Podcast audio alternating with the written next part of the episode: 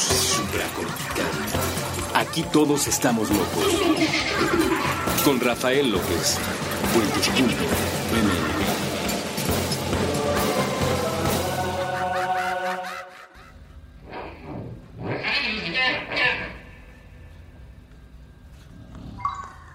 Bienvenidos a Supracortical. Yo soy el doctor Rafa López, soy médico cirujano por la Universidad La Salle, psiquiatra por la UNAM y consultor y comunicador en semiología de la vida cotidiana. El día de hoy estoy muy contento haciendo este episodio, un poquito a las carreras, la verdad, este pues entre los viajes, las fechas eh, y algunas actividades laborales he tenido muy poco tiempo. Y bueno, pero de todas maneras estoy aquí con mucho gusto, además de estar recibiendo muchos mensajes y correos y gente que se ha tomado la molestia de contarme un poquito de su historia, de decirme cómo, cómo está percibiendo esta nueva temporada de Supracortical.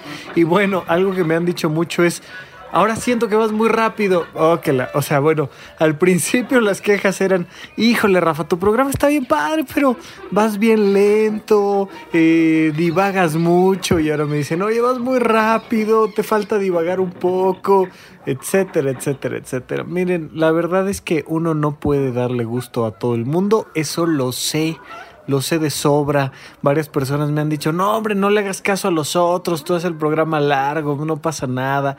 Yo sé que no pasa nada, pero verdaderamente en días como hoy eh, agradezco que el formato sea ahora un poquito más corto, que puede no serlo el día que yo quiera, valga. O sea, no, sé si ustedes sepan, pero yo puedo agarrar y hacer el episodio de, de dos horas y no pasa nada, o de diez minutos, como se acuerdan, en alguna ocasión por ahí está el, el episodio que hice un programa de creo que eran como tres o cuatro minutos y ya después hice nada más como como la, segunda parte del episodio de 45 y demás. Pero bueno, el tema es que aquí estoy platicando con ustedes, muy contento, agradecido de que ustedes estén comunicando conmigo. Eh, justamente el día de hoy, en la tarde, voy a Radio UNAM, vamos a tener una entrevista ahí con el gran Paco de Pablo, que lo pueden escuchar en Lelos, y vamos a platicar sobre la medición de la felicidad. Y por otro lado, ya eh, me, había, me había preguntado el público qué hay sobre la calidad de vida y qué va de este término de la calidad de vida. Y entonces, bueno, yo tenía pendiente ya hacer esto, se nos conjunta el día de hoy y hoy quiero adelantarles un poquito de lo que platicaremos al rato en Radio UNAM. Seguramente será una experiencia completamente diferente, eh, quedará grabado en podcast y a los que están suscritos a mi lista de correo electrónico les mandaré con todo gusto si es que puedo hacerlo la entrevista que me van a hacer el día de hoy en Radio UNAM y a los que no, pues aquí está el programa de supracortical para que platiquemos un poquito sobre la calidad de vida, ¿no? Este término tan interesante que surge de los 60 más o menos. Eh, hasta antes de eso, veníamos un poco de la revolución industrial de la cual no hemos salido todavía, pero hay una época muy marcada donde la máquina empieza a hacerse presente en la vida del ser humano. Hasta antes de la máquina suceden cosas bien interesantes, que es que nuestro enfoque principal como seres humanos estaba puesto en la supervivencia.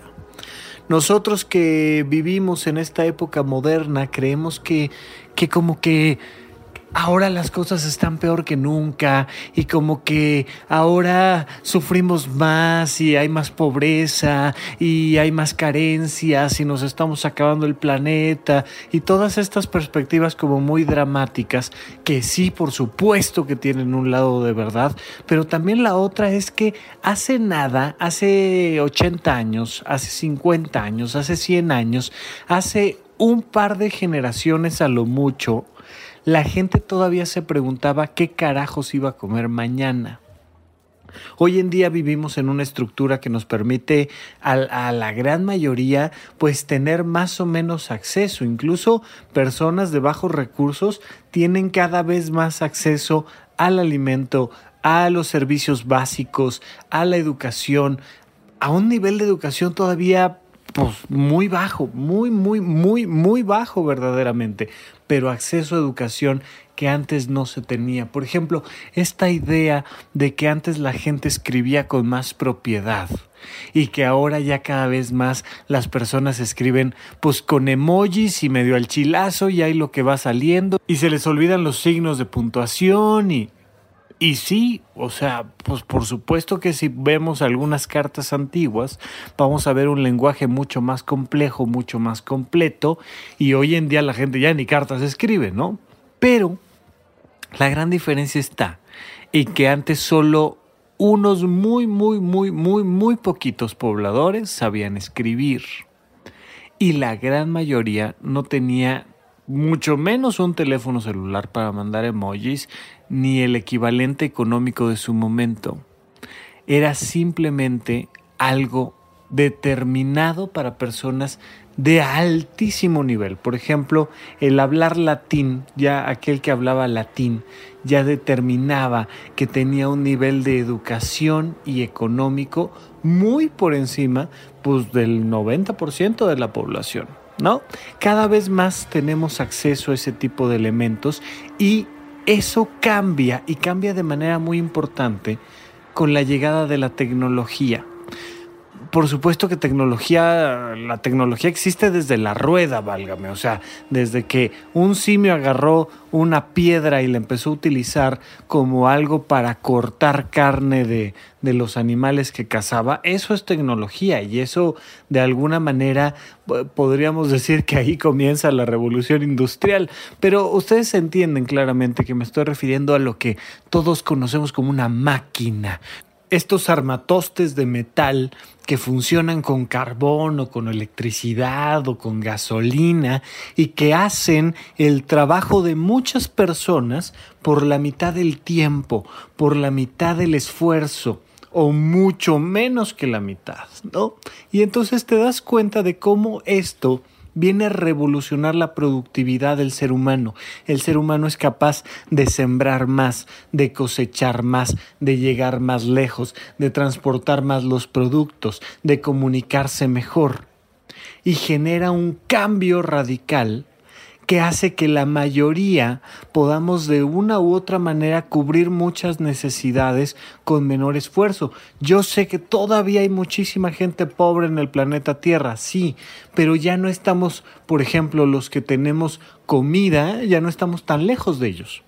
A mí me ha tocado atender personas médicamente hablando en lugares súper recónditos de nuestra república o sea, verdaderamente me ha tocado viajar a Chihuahua y de ahí a Krill, Chihuahua y de ahí adentrarme hasta cuevas donde viven los rarámuris, los tarahumaras y dar atención médica ahí.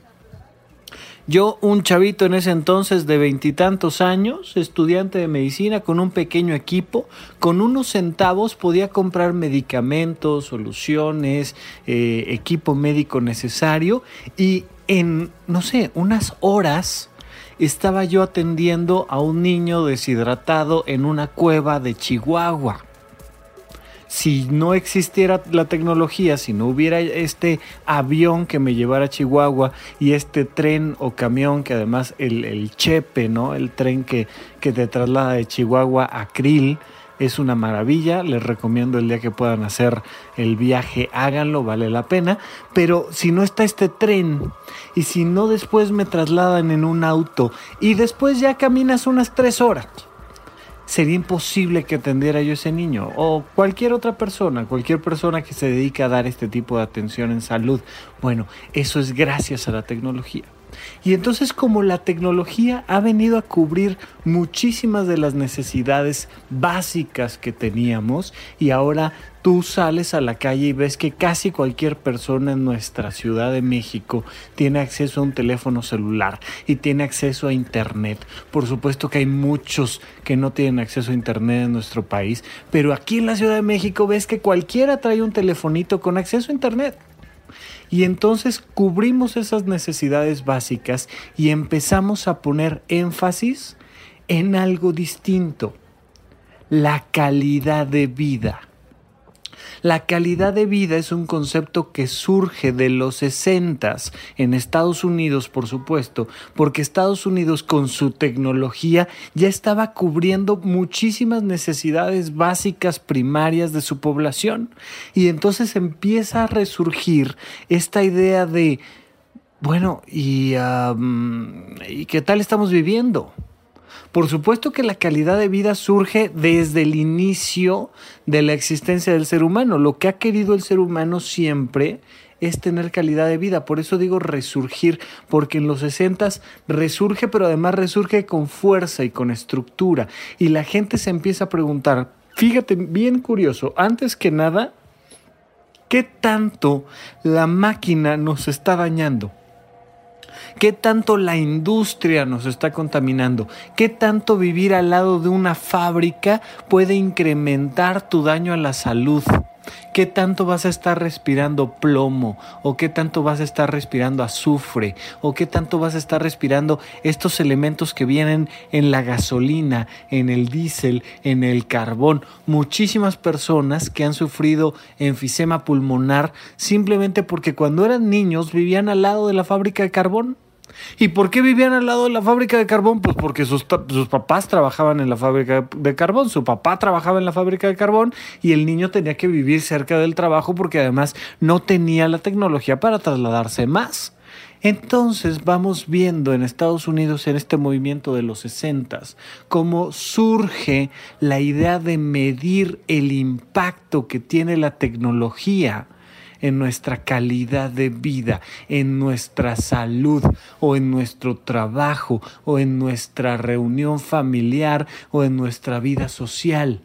Y poco a poco va surgiendo este término que va evolucionando hasta una propuesta que les quiero hacer yo hoy en supracortical de calidad de vida. Porque por supuesto lo que he utilizado yo hasta el momento en otros programas eh, de supracortical, en otros episodios me refiero, sobre la calidad de vida no es calidad de vida, no es el término correcto científico que se entiende por calidad de vida, pero vamos a entenderlo cuando lleguemos al tercer bloque, pero para eso vamos a un primer corte aquí con ustedes en supracortical.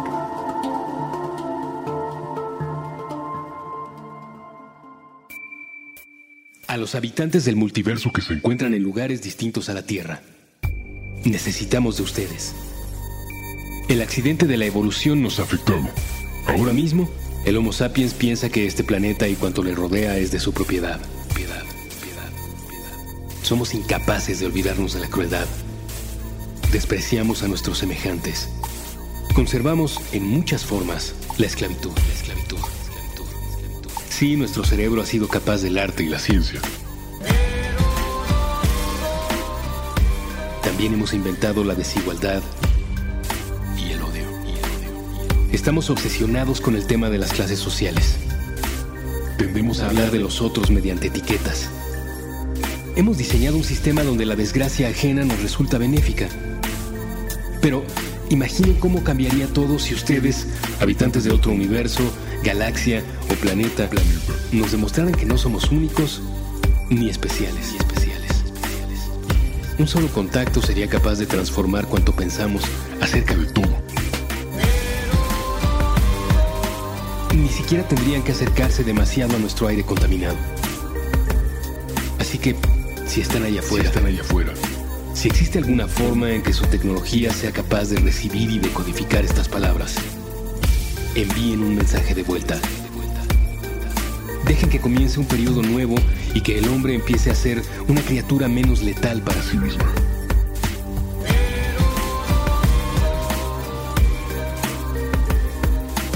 Es importante, es importante y es urgente. Un mensaje de puentes.ml para la vida más allá de la Tierra.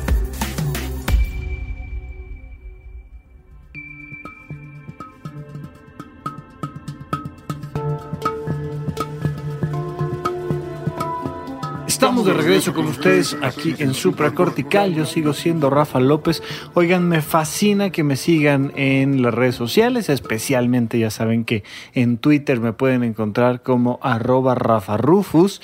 Y ahí se ha puesto muy buena la conversación. Unos me preguntan, unos me contestan. Ya luego por ahí les hago yo dos o tres preguntas y nomás me contestan dos de cuatro y me dejan pendiente. Pero bueno, estamos platicando y conversando y definiendo un poquito más los detalles de las cosas que se van diciendo en el programa. No olviden seguirme a través de arroba la primera R con mayúscula y luego doble R en medio. Pero también recuerden que les estoy mandando cada vez que hago algo distinto, sea que platico yo con alguien o que doy una conferencia o como ahora este programa de radio que espero yo tenga la oportunidad de obtener el testigo y de compartírselos, porque seguramente lo pueden encontrar a través de Radio UNAM y debe de tener su blog y todo, pero bueno, pues se los mando yo directamente hasta la comodidad de su correo electrónico y para eso basta con que entres a la página de rafalopez.net y hasta abajo te vas a encontrar unos botones de suscripción, es muy fácil, pones ahí tu nombre, tu correo y listo, se acabó. O bien, directamente escríbeme y platícame algo, me escribes a contacto arroba y me cuentas un poquito de quién eres, cómo estás, dónde andas y simplemente pues te va a llegar este contenido exclusivo. Además de que ya en mayo viene el curso de heptagrama que voy a dar es muy interesante. Eh, yo sé que tiene como este sentido medio esotérico la idea del eneagrama y la diferencia que puede tener con el heptagrama. incluso surge de, de conocimientos milenarios interesantes. Y yo sé que yo aquí he planteado como una estructura mucho más, vamos a llamarle científica de la calidad de vida, pero créanme que el heptagrama es una cosa interesantísima uno, por supuesto, en cuanto a la clasificación de la tipología humana, los siete tipos humanos y la manera en la que nos relacionamos con ellos, pero especialmente damos un paso más allá en el heptagrama y vemos qué tienes que hacer según el tipo humano que eres para elevar la calidad de tu vida.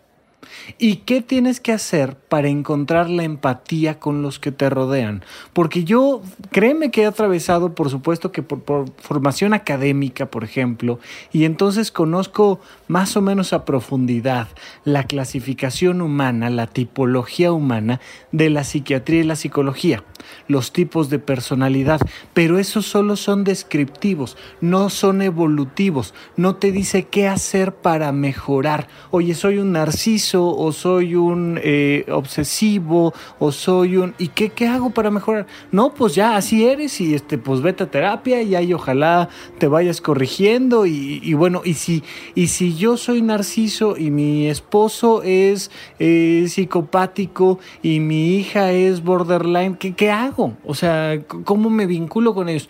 No hay una respuesta en la psiquiatría y en la psicología sobre esta dinámica de la tipología humana pero eh, encuentras más o menos la misma historia en pues ciertas áreas de la astrología, ciertas áreas de, del tarot, ciertas áreas de, yo qué sé, ¿no? Y entonces no hay una clasificación que dé estos elementos que el heptagrama sí da.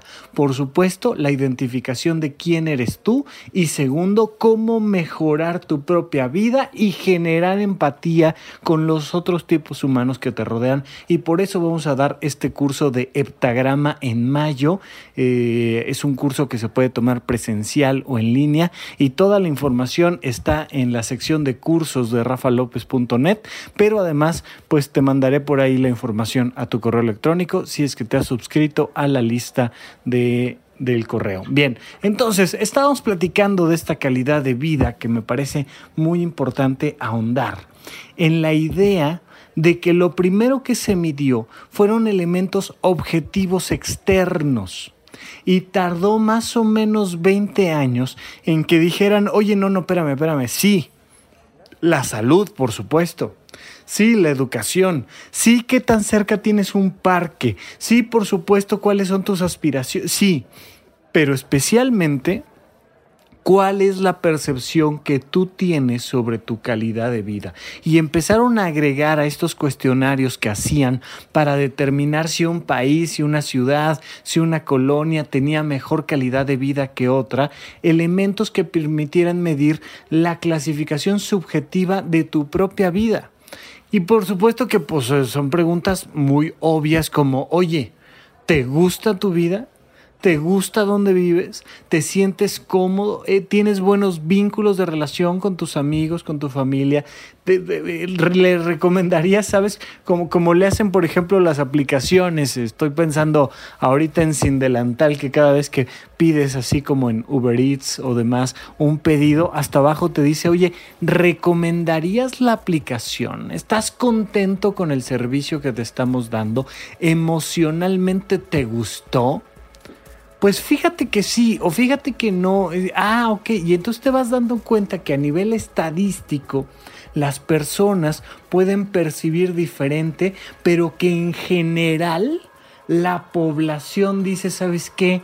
Aquí en México se vive muy bien o muy mal. Oye, ¿sabes qué? Que acá en Chihuahua se vive mejor. Oye, fíjate que yo viví en tal lado, pero me gusta más vivir en Chiapas. Y entonces te vas dando cuenta de cómo las personas tienen cierto gusto por estar donde están. Y hay colonias en nuestra misma ciudad donde llegas y dices, ¡ay, qué bonito! ¡Qué ganas de vivir aquí!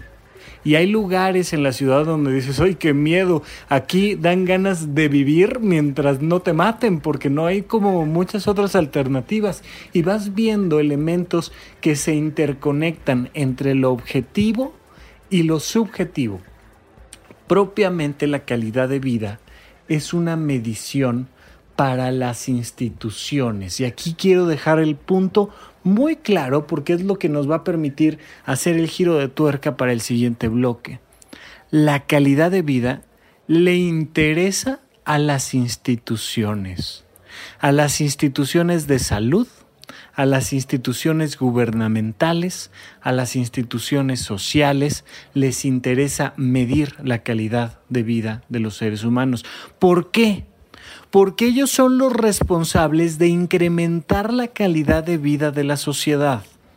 Entonces el IMSS tiene que saber sobre calidad de vida o el gobierno tiene que saber sobre calidad de vida porque te va a permitir saber si algo está fallando, si está fallando la parte educativa, si está fallando la parte social, si está fallando la parte de seguridad pública, por ejemplo.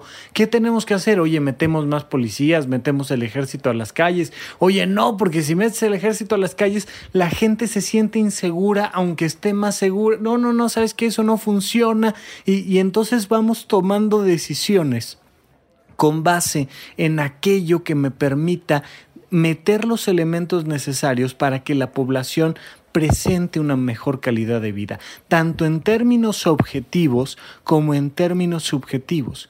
La calidad de vida es un parámetro externo de instituciones orientadas a poner más escuelas, a mejorar eh, el trabajo de los maestros, a que haya más educación, pero también orientado al diseño de ciudades. Y entonces las fábricas en un lado, las, las áreas de, de vivienda en otro, pero también que haya parques y actividades recreativas y deportivas. Y entonces tiene mucho que ver con el diseño de una ciudad, con las estrategias de afrontamiento de los problemas. Ya en épocas más recientes, yo diría que más o menos hasta los años 2000, pero en realidad pues se supone que desde antes, desde los 90, pero se empieza a enfatizar, por ejemplo, la inclusión de personas que tienen, por ejemplo, una discapacidad cómo se le atiende a una persona que tiene discapacidad, qué capacidades tiene para trabajar, qué oportunidades tiene, qué sueños puede llevar una persona con discapacidad para estudiar y cuando digo discapacidad, ya saben que a mí me choca esto de la corrección política, no digo capacidades diferentes porque una discapacidad, según la OMS, es una persona que requiere todo el tiempo de un apoyo externo, como un bastón, unos lentes, una silla de ruedas, para poder llevar una vida con capacidades semejantes a las de los demás. Y entonces, bueno, pues sucede este punto donde se empiezan a preguntar, oye, ¿cómo le hacemos con alguien que tiene este tipo de discapacidad para incluirlo dentro de las actividades laborales? Pero también empiezan a poner énfasis, por ejemplo, en las enfermedades crónico-degenerativas, que disminuyen mucho la calidad de vida de los pacientes. ¿Y por qué las enfermedades crónico-degenerativas empiezan a cobrar fuerza en estas épocas? Muy fácil, porque hemos incrementado tanto desde esta perspectiva institucional la calidad de vida del ser humano que pues ahora todos nos estamos muriendo de cáncer porque antes nos moríamos de infecciones gastrointestinales o respiratorias, pero ya cada vez va siendo más difícil morirte de eso. Las mujeres se morían en un parto simple y sencillamente. Ya cada vez va siendo más complicado que eso suceda afortunadamente, pero entonces empezamos a vivir más, a vivir más, a vivir más, hasta que la máquina empieza a disfuncionar por otros motivos, por ejemplo, por obesidad por hipertensión, por una serie de problemas y conflictos relacionados con los hábitos de salud. Y entonces las instituciones se tienen que preguntar, bueno, ¿y qué hacemos para mejorar la calidad de vida de las personas? Y surge toda esta idea de la prevención. Eh, seguramente les tocó algún comercial sobre Prevenims y me acuerdo mucho que, que Alita, ¿no? Eh, Alejandro Ortiz Medrano, que, que pueden encontrar algunos de sus programas de Mandarax aquí en puentes.me, decía, ah, es que la discriminación que están haciendo con este un niño que salía ahí todo regordete en los comerciales, y le decía yo, oye, este, pues no, a mí se me hace que es muy importante enfatizar la idea de que somos el país número uno de obesidad infantil. Imagínate tú lo que implica para la calidad de vida de una persona que desde los cinco años tenga obesidad lo que implica para sus rodillas y para su corazón y para su presión arterial, el impacto económico que va a tener a los 20 años, a los 30 años, a los 50 años, una persona que ha vivido con una enfermedad inflamatoria tremenda que se llama obesidad.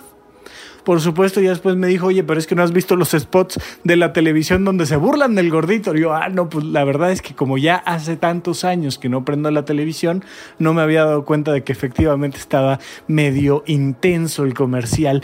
Pero ciertamente, poco a poco, de mejor manera o de peor manera, se ha puesto el énfasis en la calidad de vida de las enfermedades crónico-degenerativas.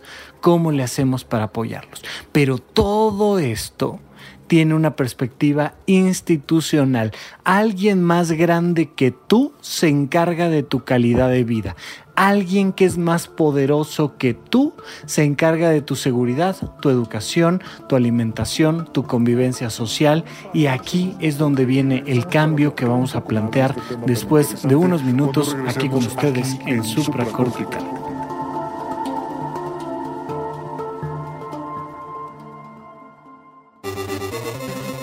Abugue. No se vale trabar con Andrés Boludo Durán y Gabriel Alcántar Shock. Todos los martes a la una de la tarde. A través de Puentes.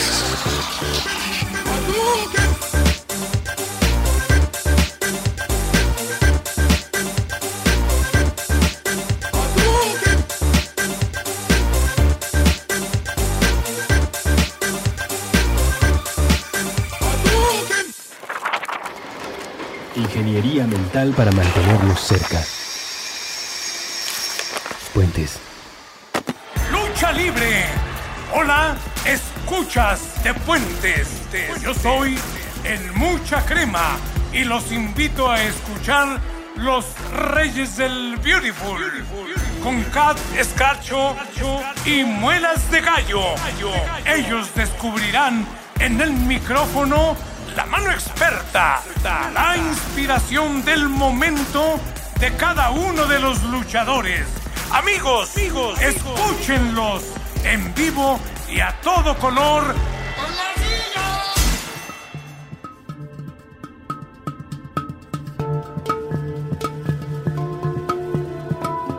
Estamos de regreso con ustedes aquí en Supracortical. Yo sigo siendo Rafa López y estamos platicando de la calidad de vida.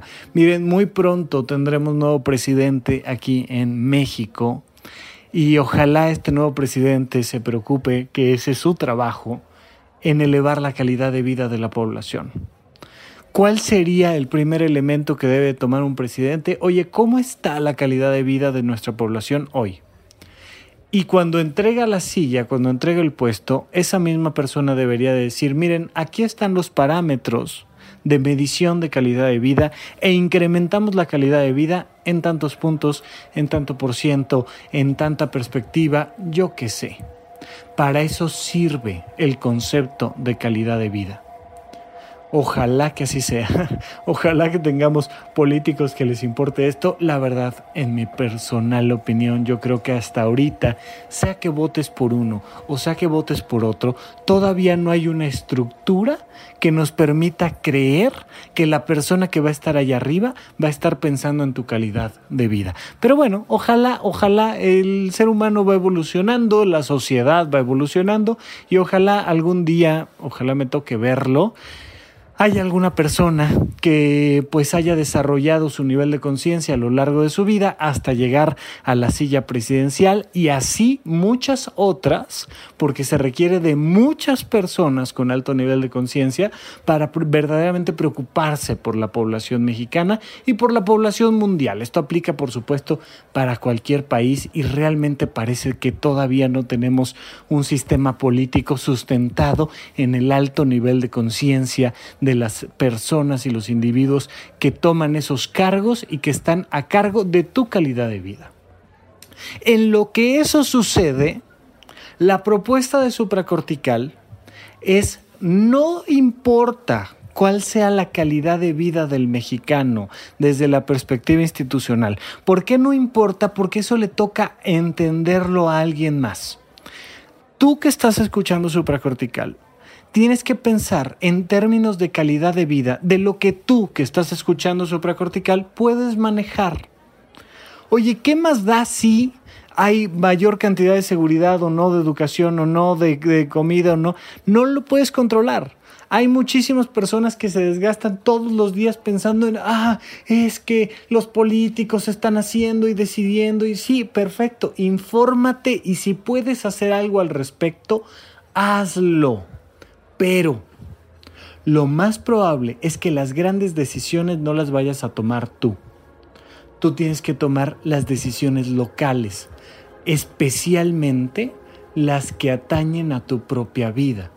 Por eso en supracortical pasamos de esta visión institucional de la calidad de vida a una visión individual, a una visión del individuo, el primer elemento de la calidad de vida desde la perspectiva de supracortical es la calidad de tus emociones. ¿Estás contento? ¿Estás triste?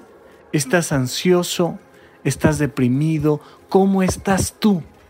Haz una pausa en tu vida y evalúa tu calidad de vida. Tú no puedes pedirle a los políticos que evalúen tu calidad de vida si tú no evalúas tu calidad de vida hay que empezar por uno mismo. Entonces, lo primero que te quiero decir es, la calidad de vida desde la perspectiva de supracortical son la calidad de tus emociones. Si tú te sientes bien contigo, tienes una alta calidad de vida. Si tú te sientes mal contigo, tienes una baja calidad de vida. Punto. No importa si traes Rolls Royce o no, no importa si estudiaste en Harvard o no, no importa nada como no sea la calidad de tus emociones para determinar el punto fundamental de la calidad de tu vida. Si tú no conoces tus emociones, no vas a poder manejarlas. Y si no sabes manejarlas, no vas a poder elevar la calidad de tu vida. La gran ventaja de esto es que recuperas el control sobre la calidad de tu vida prácticamente de manera inmediata. Lo primero que tienes que hacer es saber qué sientes, cómo te sientes y por qué te sientes como te sientes. Y poco a poco puedes ir conociendo un poco más sobre la estructura de tus emociones y su funcionamiento, que básicamente es de lo que va supracortical. Aquí te estamos enseñando que por mucho que tengas muy buenos argumentos, la calidad de tu vida no depende de si te cortaron o no, de si te pusieron el cuerno o no, de si te dieron el trabajo o no, de si te enfermaste o no. La calidad de tu vida depende de la manera en la que tus emociones abordan esos eventos. Y poco a poco hemos ido explicando que el elemento crucial es el autoconcepto. Este autoconcepto que es la manera en la que me pienso yo a mí, es la manera en la que me relaciono yo conmigo y con mi entorno. Este autoconcepto que se enfoca fundamentalmente en un balance general de mí mismo que me dice, ah, pues yo soy, dos puntos, soy una persona exitosa. Ah, se eleva la calidad de mi vida. ¿Por qué? Porque como en mi autoconcepto yo me entiendo como una persona exitosa, en ese momento emocionalmente me siento mejor. Nadie dice, ah, es que soy un imbécil y se siente bien. Nadie, absolutamente nadie. Pero nadie dice, es que soy una persona exitosa y sufre. Absolutamente nadie. ¿Qué piensas tú de ti? Eso que piensas tú de ti determina la calidad de tu vida, porque eso que piensas tú de ti determina la calidad de tus emociones. Si tú crees que para tener una buena vida necesitas todo eso que te rodea, autos, títulos, amigos, parejas fieles, este, lana en el banco, eh, salud al 100% en tu cuerpo, pues estás poniéndote en riesgo porque en la primera, en la que pierdas la salud, en la que se acabe la lana del banco, en la que te pongan el cuerno, se cae tu calidad de vida. Y lo que hemos enfatizado aquí en supracortical es nada debe de disminuir tu calidad de vida, nada debe de impactarte. ¿Es fácil? No, es un proceso, es un proceso que se va aprendiendo y se va aprendiendo con el día a día. Antes que nada, comprende que tu calidad de vida está en tus manos. ¿Y a qué me refiero con que está en tus manos? Está en tu autoconcepto. ¿Y de qué depende tu autoconcepto? Tu autoconcepto depende de tu realización personal, de lo que tú piensas, sientes y haces. Cuando tú alineas lo que piensas, sientes y haces, se eleva tu calidad de vida inmediatamente porque se eleva tu autoconcepto. Ya les dije, la definición de supracortical de locura es la que viene en el libro de Alicia en el País de las Maravillas, cuando el gato dice, yo sé que estoy loco porque cuando estoy contento gruño y cuando estoy enojado muevo la cola. Y entonces encuentras una definición interesantísima de la locura, porque definiciones hay muchas, pero esa vaya que sí es poética. Y entonces las personas no hacen lo que quieren y hacen lo que no quieren. Oye, ¿quieres ir a la fiesta? Y la persona por dentro dice, no y va a la fiesta y compra regalo y está ahí sentado de jeta en la chingada fiesta oye, este, ¿te gustaría estudiar esto? No, me gustaría estudiar esto otro. Me gustaría estudiar pintura, pero me metí a estudiar medicina y me choca y me revienta y voy de malas y sufro todos los exámenes y, y te das cuenta de cómo la gente no alinea lo que quiere, lo que piensa con lo que hace. Y hace una cosa y piensa otra y siente una completamente diferente. Cuando tú alineas lo que piensas, sientes y haces, que son las tres cosas que sí puedes controlar, entonces tu autoconcepto se siente congruente. Y entonces a lo mejor vas contra viento y marea, pero te entiendes como un luchador. Yo soy un guerrero. Y a la hora que te sientes como un luchador, un guerrero, una persona que está combatiendo por su propia vida, en ese momento te sientes bien contigo, punto. Y se eleva la calidad de tu vida, punto. Pero cuando haces lo que no quieres hacer, cuando no tomas las decisiones y no, no asumes las consecuencias de tus decisiones, entonces te sientes un traidor un traidor a quien? A ti mismo. Te sientes una persona infiel a ti misma. Acuérdate que la infidelidad es tú contigo. Estar con una persona, con una pareja que no quieres estar, eso es infidelidad. Así de simple. Cuando tú logras alinear lo que piensas, sientes y haces, tú elevas tu calidad de vida porque elevas la calidad de tus emociones. Yo te pregunto, ¿qué cosas en tu vida cotidiana piensas una cosa, haces otra y sientes algo completamente distinto. Hay personas que no piensan, que nada más hacen y sienten. Y entonces van por la vida quejándose porque ya se estamparon contra una pared y entonces se encabronaron y ya se estamparon contra una persona y ya se encabronaron y ya se estamparon contra una tragedia y ya se encabronaron. ¿Por qué? Porque no están tomando el control de sus vidas que requiere el pensamiento, la reflexión, la planeación. Si tú no estás planeando dónde vas a estar en 5 años, en 10 años, años, en 20 años, en 50 años, no estás tomando el control a través de tus pensamientos de tu vida. Ay, sí, pero a lo mejor en 50 años ya hasta me morí y ya no estoy aquí y ya lo sé. No por eso tú no vas a poner una línea que te dirija hacia donde tú quieres. Tú no puedes evitar que algo te pase y te cambie el rumbo de tu vida, pero sí tienes que saber hacia dónde te estás dirigiendo tú si tú no, no, haces una pausa en el camino y no sabes qué quieres, no vas a alcanzar eso que quieres y te vas a dar cuenta dentro de 40 o 50 años que estás justamente donde no quieres, justamente siendo la persona en la que no te querías convertir y todo depende de que tú perdiste el control de tu calidad de vida. ¿Por qué me salgo de esta idea de las instituciones? Porque es muy importante para mí que el individuo entienda la responsabilidad de su vida. Me revienta la idea de que nos estemos quejando de los políticos en torno a la calidad de vida cuando tú no estás asumiendo tu propia responsabilidad de tu calidad de vida. Es una idea absurda. Y entonces la gente se justifica su bajo nivel de conciencia, su bajo nivel educativo, su bajo nivel de seguridad por un tema social. Oye, es que los gobiernos están engordándonos y no nos están dando los medicamentos que necesitamos y encanto, pues haz ejercicio. No tomes medicamentos, ¿cómo cuida tu salud? Protégete. Por supuesto que hay muchos elementos allá que les tocará arreglar a ellos, pero deja de quejarte de los políticos y ponte a levantar la calidad de tu vida con tus propias manos. Cuida tu salud, por supuesto. Mejora tu trabajo y tus ingresos. A mí me, gustó mucho como un, periodista hablaba sobre eh, el salario mínimo. Decía, sí, sí, sí está de la fregada la idea de que tengamos un salario mínimo de estos tamaños. Por supuesto que no te alcanza absolutamente para nada. Pero la gran pregunta es, ¿por qué tienes un salario mínimo? Bueno, pues tengo un salario mínimo porque no estudié. ¿Y por qué no estudiaste? Bueno, pues porque te, vas dando cuenta de la responsabilidad del individuo de no estudiar, de no cuidarse, de, de oye, ¿y, por qué tienes esta, esta vida? Pues porque tuve cinco hijos. ¿Y por qué tuviste cinco hijos? ¿Cuántos de esos los planeaste, los, los, los deseaste, los pensaste, los cuidaste, los concebiste verdaderamente en conciencia? No, pues este, pues ninguno. O sea, la verdad es que todos fueron accidental.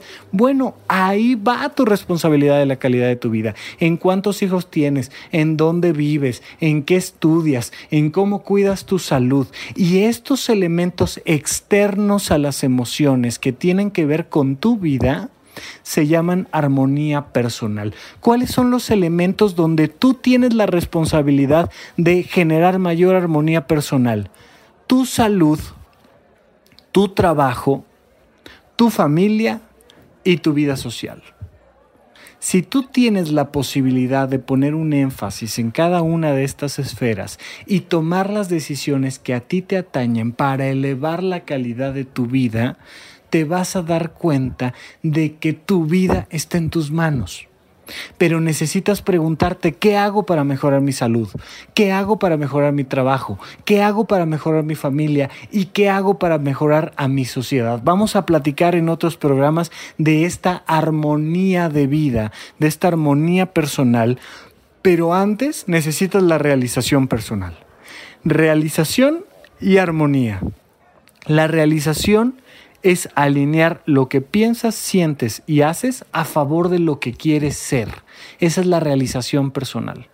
Y la armonía es mejorar tanto como sea posible tu relación con los elementos externos, con tu salud, con tu trabajo, con tu familia y con tu sociedad. En ese momento estás elevando la calidad de tu vida y no depende de criterios extraños, rarísimos, de que si las religiones o no, depende de ti simple y sencillamente depende de que asumas la responsabilidad de tu propia vida. Muy bien, pues hasta aquí nuestro episodio del día de hoy. Muchísimas gracias a todos por acompañarme y a partir de cada viernes a las 8 de la mañana nos escuchamos cuando ustedes así lo deseen. Muchas, muchas gracias. Hasta la próxima. Hasta la próxima.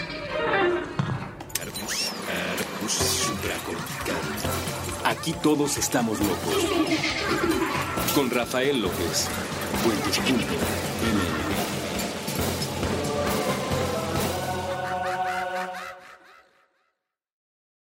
Vacation starts with VA.